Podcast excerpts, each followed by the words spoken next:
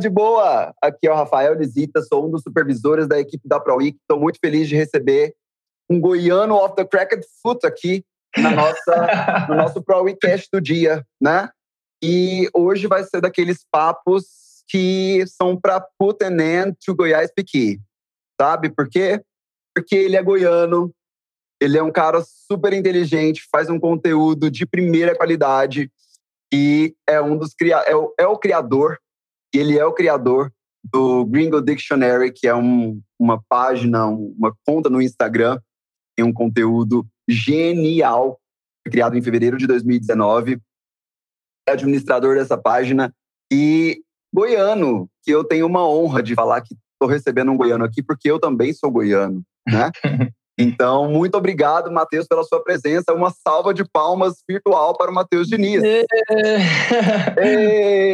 obrigado, obrigado, Visita, meu conterrâneo. Estou muito feliz de estar aqui. É o primeiro podcast que eu participo, assim, é, com toda essa gravação, com tudo isso de diferente. Estou achando tudo muito chique. Muito chique. Aqui, meu filho, aqui é coisa de primeira linha, primeiro mundo. Uhum. E hoje, nos acompanhando aqui, temos também Matheus Zapata, que faz parte da nossa equipe da ProWeek. Oi, galera. Eu sou estagiário da Gicom aqui, estou com o Lisita. É um prazer entrevistar o Matheus Diniz aqui para a gente arrancar algumas informações legais aí de comunicação. Já podemos definir o Diniz e o Zapata, né? Para não ter a, a, confusão. Isso. Pronto. Então fica definido que vou chamar Diniz e Zapata para não ter esse lance de cada um, cada Matheus aqui ficar confuso, né? Exato. Mas, Diniz, então vamos falar com o Matheus Diniz. Matheus, eu fico muito, muito feliz mesmo. Eu acho a sua, a sua página sensacional. É, cada, cada vez que me aparece uma frase ali traduzida do inglês literal, eu fico, cara, que genial. De onde que esse cara tira essas ideias? E aí eu falei, a gente tem que trazer o Diniz para poder falar com a gente, porque é uma super página de conteúdo. Hoje, a gente está falando dia 23 de novembro de 2020, você já está com 1 milhão e 400 mil seguidores subindo, né? Isso aí. E, poxa, isso é, é uma honra ter um goiano com, produzindo um conteúdo tão rico assim. Agora, deixa eu te fazer uma pergunta. Desde sempre você trabalha com conteúdo? Ou você trabalhava com outra coisa antes? Qual é a sua formação? Conta pra gente saber de onde surgiu isso, de você trabalhar com conteúdo, produzir esse tipo de conteúdo. É, eu sou formado em design gráfico e meu foco antes era esse. Eu saí da faculdade já em um estágio onde eu trabalhava com um aplicativo, então eu fazia muito design para web e para redes sociais, mas não participava muito ativamente da criação do conteúdo. Só que foi nessa nesse estágio que eu tive contato com essa parte de marketing digital.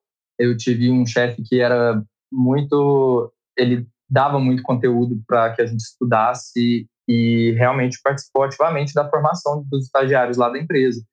Então, nesse momento, eu tive contato com esses princípios básicos de, de como construir um conteúdo realmente orgânico que engajasse a audiência, é, mesmo falando de marca, né? E a partir daí, eu tive um desvio de caminho, virei funcionário público e comecei a focar mais é, nessa parte de design sem tomar as decisões do conteúdo.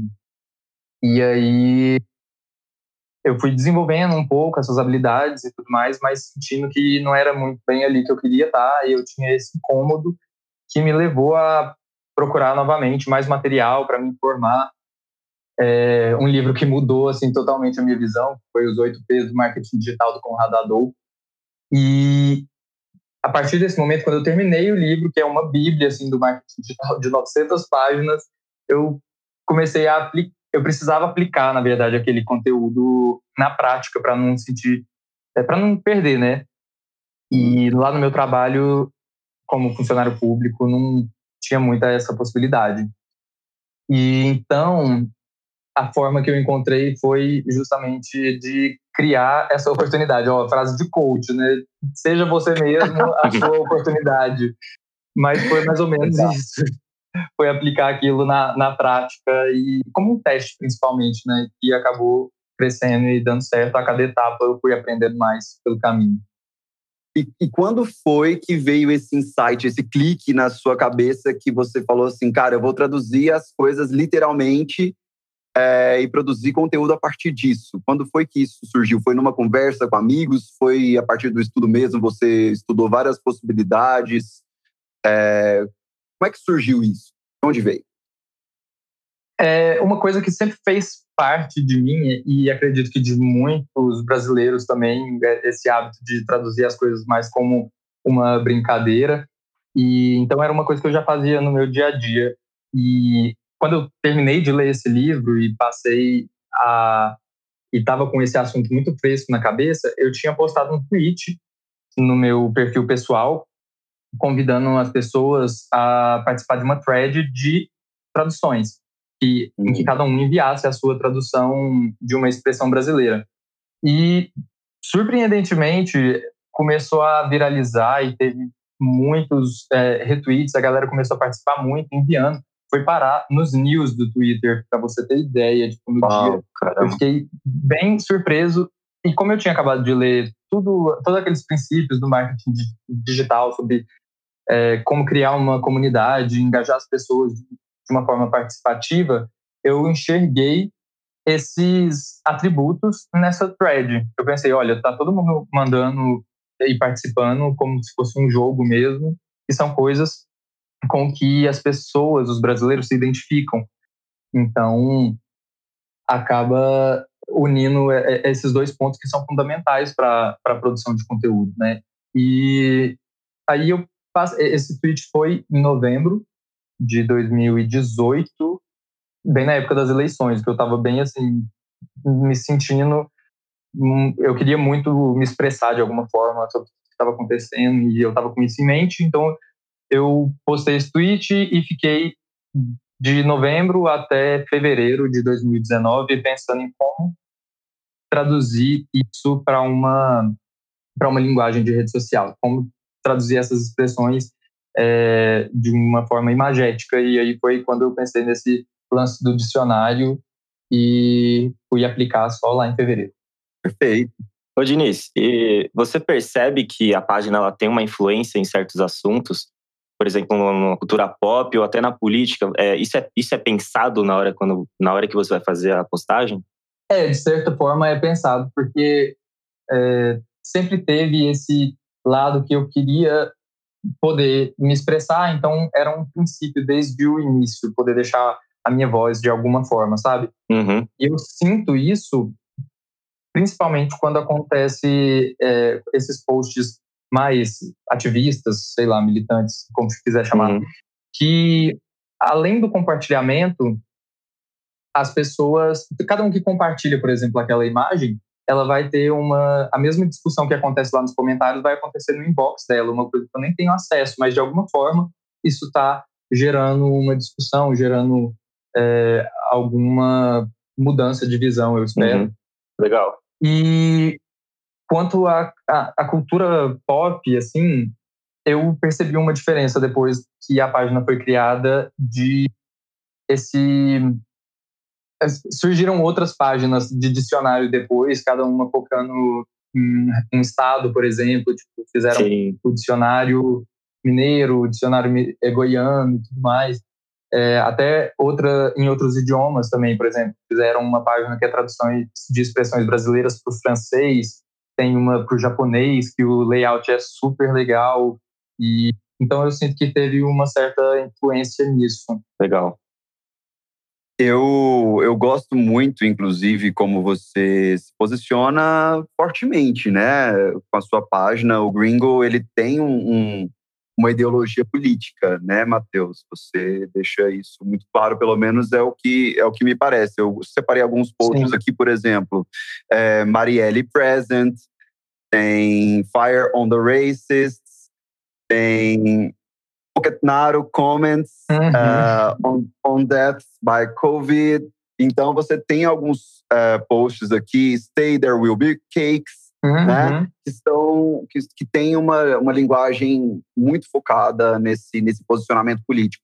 Então, isso vem desde o princípio, né? Me parece que quando você falou aí, cara, eu, eu precisava de me manifestar de alguma maneira, lá atrás, quando você levantou essa thread no Twitter, e você manteve esse posicionamento no Gringo Dictionary. Como é que as pessoas recebem isso?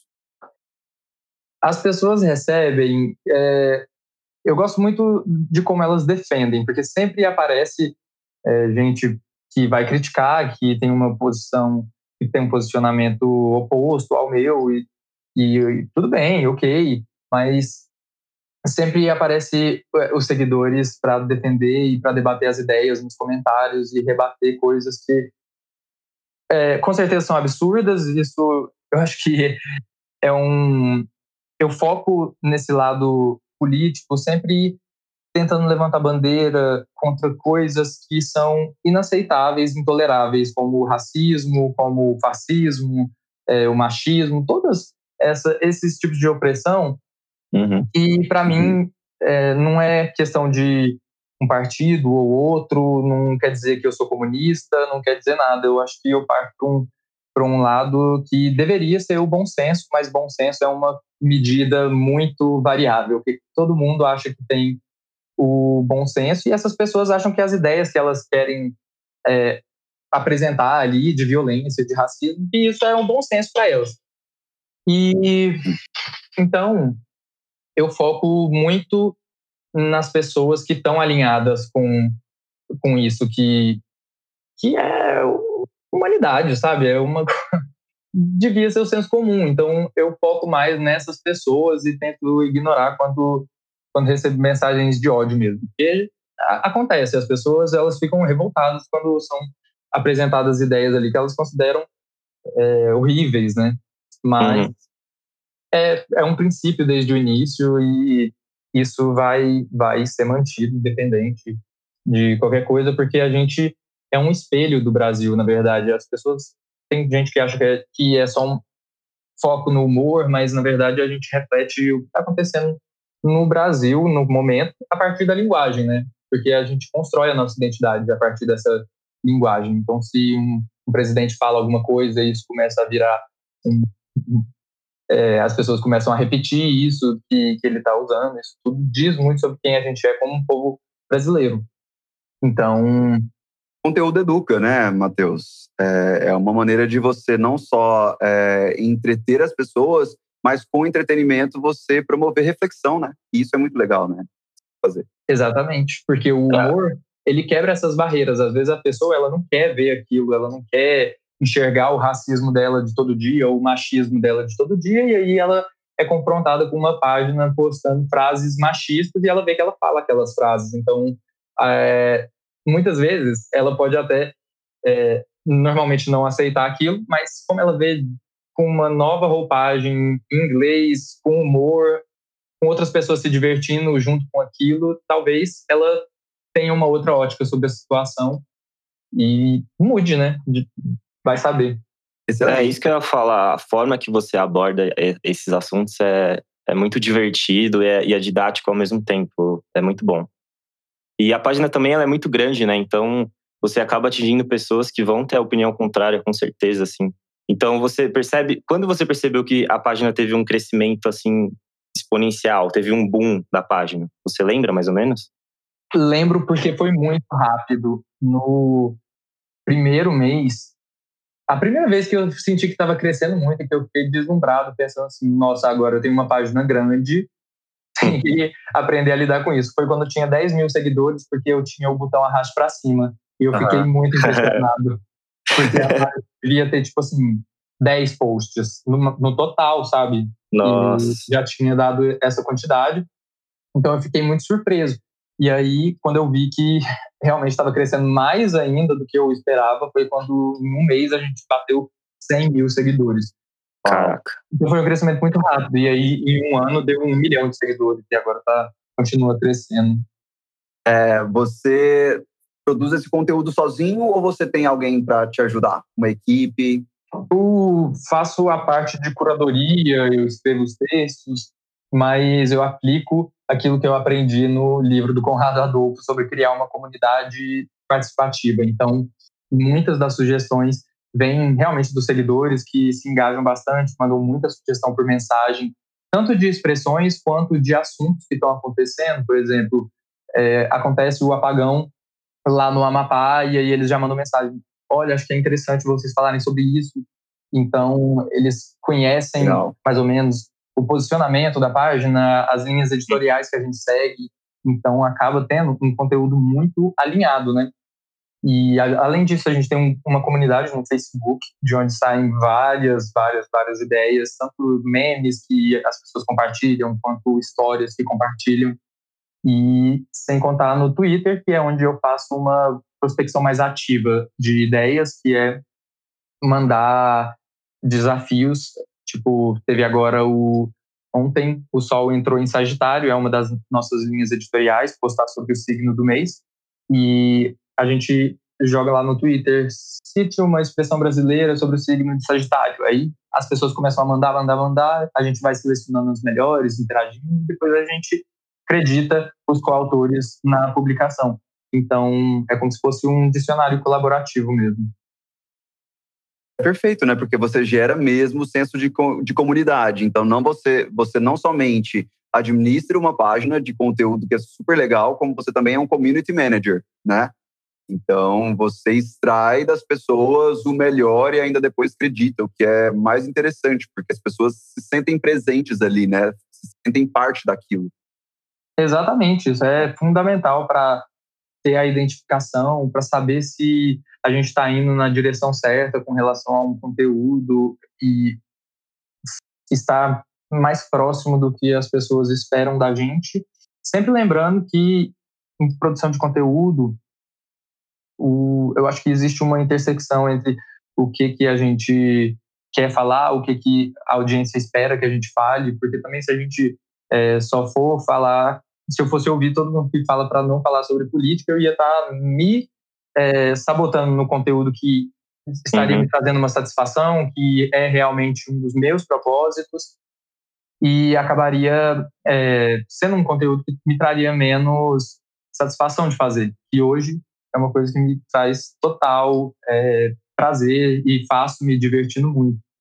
Então, eu acho que na produção de conteúdo a gente tem que sempre levar isso em consideração, para não perder a nossa verdade no que a gente faz.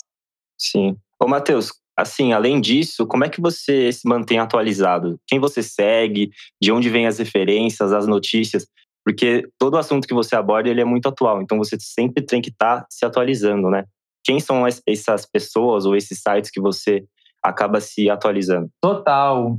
É, eu gosto muito do Twitter porque ali é um recorte muito acurado do que está acontecendo no momento. A gente tem os trending topics, tem assuntos que viralizam primeiro ali, é onde as discussões são feitas mais em tempo real. E é, acompanho é, perfis de, de jornalismo para ter realmente a informação direto na fonte, onde é mais confiável, né? Uhum. E fico atento ao que está acontecendo, tipo, época de Big Brother, tem que assistir Big Brother, tem que estar por dentro do que as pessoas estão estão falando naquele momento, justamente porque a gente é o, o espelho do Brasil. Então, é, a todo momento a gente tem que falar sobre aquilo. E além disso, essa atualização vem justamente da comunidade, os seguidores mesmo é, chamando atenção para assuntos que estão acontecendo e às vezes eu nem estava sabendo, porque realmente a produção de conteúdo é uma coisa que é, leva muito tempo e, e, muita dedicação, então às vezes acaba me passando batido, mas sempre sempre me mandam, sempre me marcam, então eu tenho só a agradecer também sim, essa sim. parte. Legal. É, eu, eu já percebi muito isso com outros colegas da, da comunicação que trabalham com a produção de conteúdo, que se você não se mantiver atualizado com memes, é, reality shows, A Fazenda, Big Brother, é, noticiário. Se você não se atualiza, você não consegue se manter no timing, né, Matheus? É muito complicado, porque a cada hora você tem uma notícia nova que pode virar um conteúdo viral, né? As pessoas podem engajar totalmente com aquilo, né? Exatamente. E é muito rápido, né? A troca do assunto, o, o timing tem que ser na hora certa e também numa no meio termo entre não ser rápido demais para que ninguém tenha ouvido falar ainda, nem ter passado o tempo para que, que, em que todo mundo já esqueceu. E tem exemplos assim de dias como o dia da eleição dos Estados Unidos mais recentemente ou o dia que o Bolsonaro fez aquele primeiro pronunciamento do, no início da pandemia que é dia de ficar com a televisão ligada no, nos canais de jornal a tarde inteira, ouvindo aquilo lá no background, repetindo a mesma coisa o dia inteiro, porque vão surgindo ideias que, de memes para serem produzidos ao mesmo tempo. Inclusive, na, uhum. na eleição dos Estados Unidos, tinha, teve muita essa brincadeira de que eles ainda estavam contando os votos. No Brasil, a gente já tinha feito a eleição, já tinha feito os memes, já tinha até estava no processo de impeachment do, porque aqui realmente o Brasil tem pode ser fraco em muitas coisas, mas em meme eu acho que a gente é uma potência mundial. Com certeza. A maior fábrica de memes do mundo se chama Brasil. o melhor do Brasil é o brasileiro. Exatamente. falando, em, falando em público internacional, né, já que você falou de eleição nos Estados Unidos, como que é o engajamento do seu público internacional? Você já deve ter uma galera que te segue de fora, né? Tem sim, principalmente porque é, os brasileiros que moram fora ou que fizeram intercâmbio, têm relacionamento com gringos, que, que acontece muito, eles usam o dicionário como uma ferramenta para aproximar os universos, né? Para mostrar um pouquinho melhor de, de como é aqui no Brasil. Então, sempre chega gringo de todos os lugares do mundo e, e é muito legal a interação deles. Eles realmente, às vezes, recebo print de brasileiro falando assim: ah, olha aqui o que, que o meu namorado gringo aprendeu com vocês e tal. E é o gringo mandando uma mensagem com uma expressão brasileira, escrevendo em português, sabe? É bem, é bem legal quando isso acontece. Ô, Matheus, é, você tinha dito um pouquinho antes, lá no começo da entrevista, que existem é, outras versões né, de, do, que seguiram a linha do gringo é, para outros idiomas é, de estados ou até outros idiomas. Você pensou em fazer isso no começo ou você sempre focou no inglês? Eu sempre foquei no inglês por ser uma língua que eu domino. Eu não me sentiria tão confortável fazendo em outro idioma porque a, a tradução, é, você conhecer bem o idioma é fundamental para que essa tradução tenha o efeito certo daquilo que vai ser dito. Sim. É, precisa, precisa entender muito bem. E no início eu estava saindo de um emprego que eu estava meio frustrado de estar tá lá. Então, pensar muito no que eu gosto de fazer, no que me traria satisfação. Então, se começasse a expandir para outras coisas, para ramificar e tudo mais, seriam responsabilidades e necessidades é, de demanda que não me trariam essa mesma realização.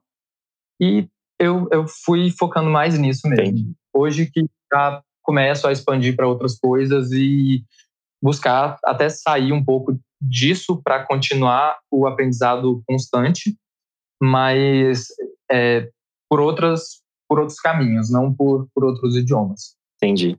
Diniz, uma, uma curiosidade muito grande, que foi uma das motivações que, que nos incomodou e a gente falou assim, cara, a gente precisa saber, né, como que é isso, é, como que isso aconteceu é, para o Gringo é, foi a entrada das marcas, né? Porque de um, um, projeto que era super divertido, de conteúdo, de repente a gente tem posts, por exemplo, é, Farofer, da Yoki, Refuse Imitations, uhum. Sausage Water, da, das Havaianas, né? É, e assim, fica, fica muito divertido da gente consumir a marca dessa maneira, né? Como foi esse primeiro contato com, com alguma marca? Qual foi essa primeira marca? E, e você criou um projeto para poder se aproximar das marcas ou foram elas que se aproximaram de você? Conta para a gente um pouquinho. Foi uma grande surpresa também, como todo o crescimento da página e que veio muito rápido. A primeira marca que a gente trabalhou foi o Burger King, então já foi uma marca muito grande que eu fiquei Uau. assim, eu nem tenho roupa para isso, nem sabia que era. eu nem sabia. É, assim, eu ainda estava aprendendo a criar o conteúdo orgânico da página, estava ainda entendendo o que, que funcionava melhor e tudo mais, e eles já chegaram com uma proposta, com a expressão que eles gostariam de traduzir. Eu não tinha nem padronizado ainda o layout da página, então é, ficou bem tosco, assim. Hoje em dia eu olho para os primeiros posts e acho todos toscos, mas esse é, primeiro publi em especial, porque eu não tinha muito bem aonde que eu ia colocar logo e não sabia muito bem fazer essa conexão, mas foi uma surpresa que foi muito positiva. Eu tive essa eh, que aprender assim no momento, sabe? Quando a vida te dá as cartas, você tem que aprender ali a fazer a jogada no momento. Sim. Fui atrás da minha prima que trabalha com, com isso há mais tempo do que eu para pedir informações, tipo, como, quanto que eu cobro, como que é, eu faço essa entrega, o que, que eu tenho que negociar na hora de escrever um contrato e tudo mais. Então, foi muito rápido e o processo foi melhorando. Assim como todos os outros processos do trabalho, esse processo também de trabalhar com as marcas foi melhorando e e tive a oportunidade de trabalhar com marcas excelentes, de criar é, campanhas que são conteúdos, como você falou, que, que realmente entretêm a audiência e dá vontade de ver e interagir com aquela publicação, diferente de um publi comum, que seja só uma foto mostrando um produto, alguma coisa assim, é um conteúdo de fato, né? Tão relevante quanto o orgânico. Então, por causa disso, a gente já conseguiu ter excelentes resultados de de engajamento e, e de retorno para a marca, fazendo um conteúdo que é divertido para mim, para a audiência, para a marca.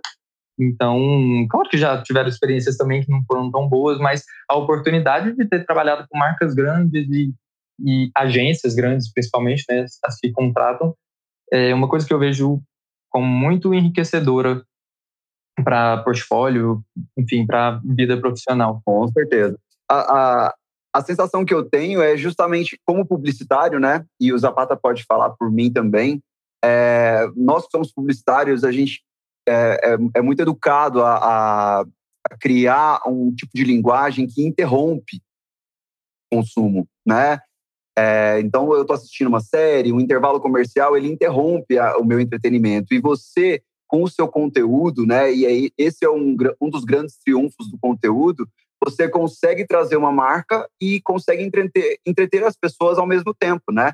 Tem alguns posts que eu acho geniais. Você até estava falando aí que não tem é, muito domínio de outros idiomas, mas eu achei muito legal, por exemplo, que você fez com La Casa de Papel, né? Que você trouxe Empieza el matriarcado, Sim. Eu sou la puta ama, né? Eu achei, achei super legal. E, tipo assim, cara, pra nós que gostamos de La Casa de Papel, a gente, a gente quer ver, a gente quer compartilhar esse tipo de coisa, né? Então, é, é muito interessante, porque não interrompe, e eu acho que é isso que as pessoas tanto valorizam. Eu acho muito interessante quando a marca tem esse bom humor, sabe? E aí acaba virando um, um, conteúdo orgânico, sabe? As pessoas começam a compartilhar porque acham engraçado, porque gosta, e aí acaba atingindo realmente as pessoas. É, aqui, como você falou da, das Havaianas, tem aqui é, a, a, cor de burro quando foge, né? Sim. Então, acho muito engraçado e eu acho muito inteligente também, eu diria. É, é uma forma de fazer conteúdo que me traz mais satisfação do que quando é um conteúdo orgânico. Quando eu consigo entregar para uma marca os resultados altos e é o sinal que a gente conseguiu realmente contornar completamente essa barreira da, da publicidade como uma interrupção do conteúdo orgânico, né? E esse em especial, que foi com a Netflix, foi, assim, incrível, porque eles permitem, e o da Havaianas também, é, porque eles permitem explorar outras formas de conteúdo dentro do nosso, da nossa proposta, dentro do nosso escopo. Então, esse da Casa de Papel, por exemplo, a gente, a ação era que no dia a gente só escreveria em espanhol, na verdade em portunhol, para deixar bem com a cara brasileira, então inventando algumas palavras aqui e ali. E no dia mesmo a uhum. gente colocou, a gente trocou a nossa foto de perfil para máscara do Salvador Dali, que é usada na série, a gente postou as coisas de uma outra cor, que era as cores da identidade. Legal. Então eles permitiram muito a gente explorar isso, o resultado foi excelente. No caso da Baianas também a gente fez uma paródia de Pantone, então não era só que tinha as traduções, a gente tinha todo eh, esse elemento de paródia para mostrar quais eram os nomes de cores brasileiras e quais cores eram essas, né? Uhum. Associando sempre a uma a uma expressão, então a gente consegue amarrar muito bem esse conteúdo e deixar de uma forma realmente atrativa. Então eu fico muito, muito satisfeito quando isso dá certo. E durante as negociações, como eu tenho uma visão já de quem trabalha todo dia com isso e está é, acumulando assim um conteúdo, uma, uma informação do que, que funciona melhor, do que não funciona e tal, durante as negociações é, com as marcas para fazer essa produção, eu tento sempre, eu sou muito criterioso para oferecer o melhor caminho possível, assim, a gente uhum. discute sobre levanta ideias junto, e é um processo também muito participativo. Legal. Ia até perguntar sobre isso mesmo, como era a sua liberdade, né, criativa, se existiam muitas limitações ou não. Então é um processo mais colaborativo entre você e as marcas, assim como funciona com os, com os seus seguidores na sua comunidade do Face. Exatamente.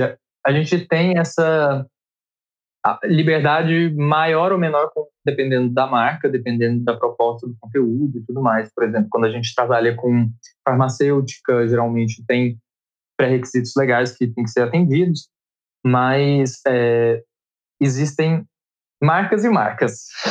eu acho que uhum. eu fico também como o advogado do, do conteúdo, justamente porque eu fico ali no meio entre agradar a marca e agradar também a audiência, porque esse conteúdo funcione do jeito Sim. que deve funcionar. Então, é, como igual eu falei antes sobre não perder a originalidade falando só o que é, às vezes o público espera que se fale, mas também não perder a originalidade nessa hora que as marcas querem que, que fale alguma coisa. Por isso que eu sempre tento mostrar esse caminho de um jeito que dá certo, até porque é, é um trabalho autoral, né? Então é como se eu estivesse uhum. assinando aquilo. E aí parte também de uma aprovação. A gente tem que participar muito de perto, porque na produção de conteúdo é isso, você tem que zelar pela sua verdade, pela sua pela, pelo tipo de conteúdo que você quer criar. E isso envolve dizer, aprender a falar não para muita coisa e aprender com outras também. Nis, você está falando com o nosso público primário, que são estudantes de publicidade e propaganda, né? Obviamente que como é um podcast que está é, disponível para streaming, outras pessoas escutaram também. Mas conversando com essa, com essa galera que, que cursa publicidade propaganda, comunicação ou alguma outra área que esteja ali, né, muito próxima dessa área de interesse. É, você tem alguma dica para as pessoas é, que têm interesse em trabalhar com conteúdo, serem community managers e por aí vai? A minha dica é realmente explorar a criatividade de uma forma que seja verdadeira para você. Porque hoje, com acesso muito fácil à internet e muita gente querendo ser produtor de conteúdo e todo mundo tendo algo a dizer ali, eu acredito que muita gente se perde tentando agradar é, expectativas de métricas, por exemplo, a gente tem muita gente que quer entrar naquilo, ah, eu quero produzir um conteúdo para ter muitos likes, para ter muitos seguidores, e aí eu acho que o motivo de se fazer a coisa principal não deve ser esse. Eu acho que é um, é um indicador de, de sucesso, ok, é um, é um, indicador de que as pessoas gostam daquilo que você está fazendo, mas também existem outros indicadores que não estão disponíveis ali nas redes sociais, que são as suas próprias métricas de sucesso. Acho que se manter fiel a elas é muito importante, porque na internet o, o acesso a um número muito alto de pessoas é tão fácil que vai ter alguém querendo ouvir aquilo que você está querendo falar, que seja realmente a sua verdade. Existe todo o caminho para você chegar até essa pessoa e formar um senso de comunidade realmente com, com essa identificação, ao invés de tentar procurar fazer o que está todo mundo fazendo, ir para caminhos mais gerais, que acaba não sendo tão satisfatório quanto trabalhar com uma coisa que é a verdade para você. Então, acho que o meu, a minha dica é de não se perder tentando agradar essas métricas, porque elas são as métricas importantes para o Instagram e o objetivo dele é simplesmente manter ali, viciado em aplicativos, viciado em rede social, produzindo e consumindo conteúdo o máximo que você puder. E é para isso que funciona like, comentário, compartilhamento. Isso é o que, ele, o que eles querem ganhar é, com te fornecendo essas métricas. Mas existem outras métricas que a gente não tem acesso e que a gente tem que definir, por exemplo. Se eu faço um post ativista, como eu falei, é, e é aquilo, o meu objetivo é realmente mudar a visão das pessoas sobre alguns assuntos, eu não vou ter esse retorno, essa estatística uhum. ali. Mas vão ter pessoas que vão discutir no, no inbox pessoal delas, vai ter pessoa que vai levar esse assunto para casa e vai discutir lá.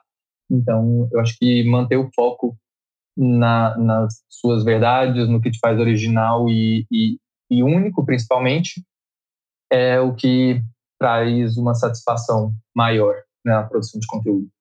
Anotem a dica então. Ô, Elisita, tem mais alguma pergunta aí? Por aqui eu acho que foi excelente. Eu acho que a gente já pode finalizar. Bora finalizar, então? Bora. Acho que já teve bastante aprendizado hoje aqui com o Matheus. É, Matheus, gostaria de falar mais alguma coisa? Eu também achei ótimo. Acho que a gente passou por bastante, por muitos assuntos relevantes. Gostei bastante da participação. É, você gostaria de deixar algum contato, falar para a galera te seguir na página, LinkedIn, Instagram, Facebook, o que você quiser? Quem quiser seguir a página e não conhece ainda, é arroba Gringo Dictionary, Gringo igual gringo, mas com dois S, igual verde. E meu LinkedIn é Matheus Diniz, estou lá como produtor de conteúdo em Gringo Dictionary, então é só me seguir lá, procurando contatos profissionais. Legal, então muito obrigado pela presença, muito obrigado pela companhia de todo mundo que nos ouviu até aqui. Este podcast é uma parceria com Gráfica Design, Axis, Saga, Nube e Casa Florescer. Realização do curso de Publicidade e Propaganda, Agicom e Universidade AMB Morumbi. Nos sigam nas redes sociais, ProWiki Oficial, é, tanto no Twitter quanto Facebook e Instagram. E é isso, até a próxima. Obrigado, Matheus. Obrigado, Lisita. Obrigadão. Obrigadíssimo. Valeu, Matheus Diniz, Ringo Dictionary. Sigam lá a página dele.